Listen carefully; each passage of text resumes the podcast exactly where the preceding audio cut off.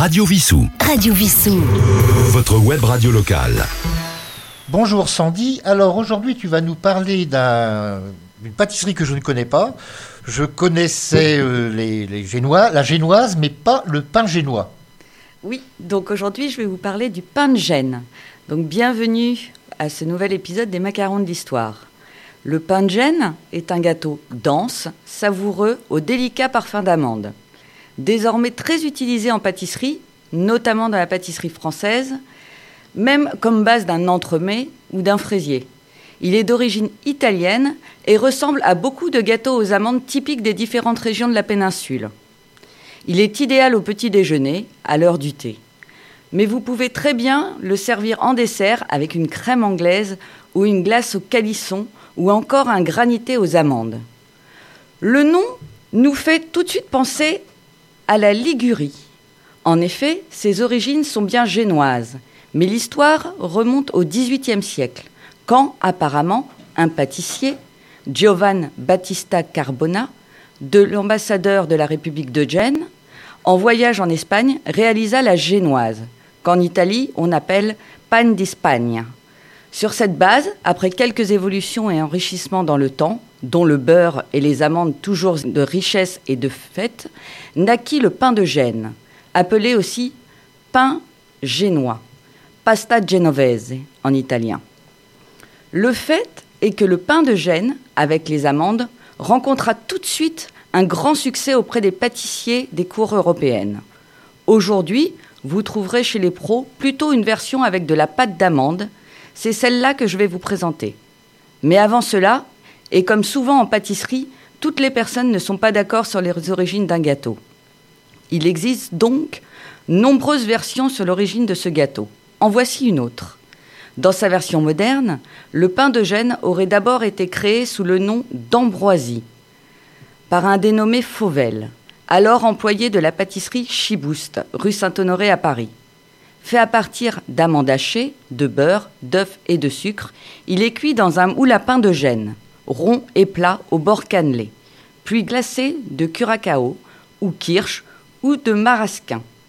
Deux ans plus tard, en 1852, Fauvel rejoint la maison Frascati, boulevard Montmartre, emportant avec lui sa recette. Il la revisite à peine et la baptise Pain de Gênes, en souvenir du siège qu'a subi le général Masséna à Gênes durant la deuxième campagne d'Italie. La légende raconte que les habitants affamés y ont survécu en mangeant des dizaines de milliers de kilos d'amandes. À vous de décider quelle est la version préférée de son histoire. Mais maintenant, passons à la recette.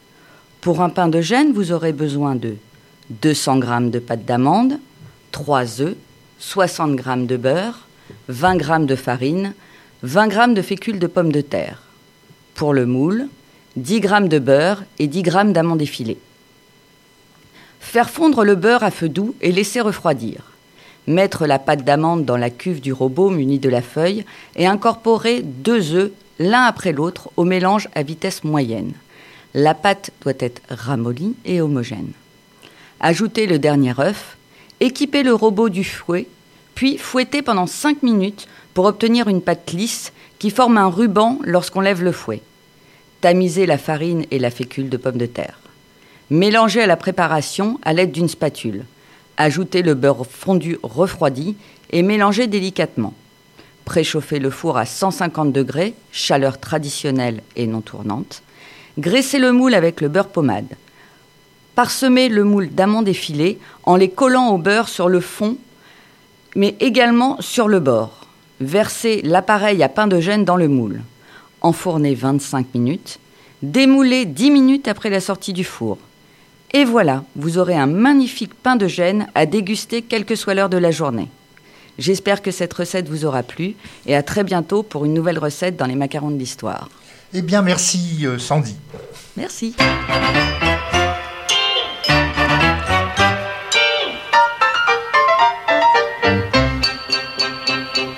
Je frappe à la cuisine, donnez-moi de la farine, donnez-moi du beurre et de l'eau, donnez-moi bien tout ce qu'il faut, me faut encore un moule et du sucre semoule, de la levure un petit peu, une pomme et un œuf ou deux. J'oubliais la pincée de sel, mais oui, je ferai la vaisselle. Les gâteaux se mangent, mangent, les gâteaux se mangent tôt.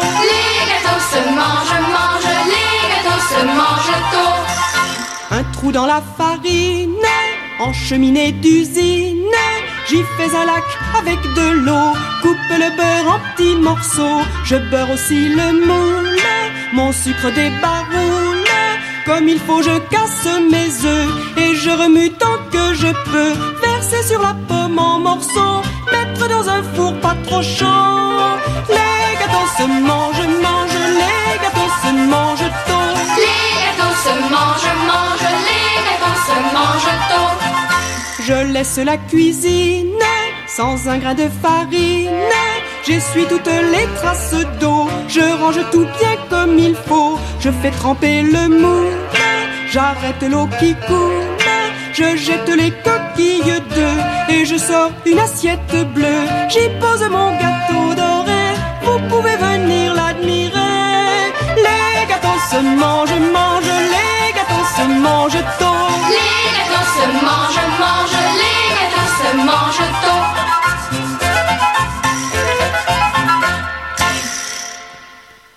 Radio Vissou. www.radiovissou.fr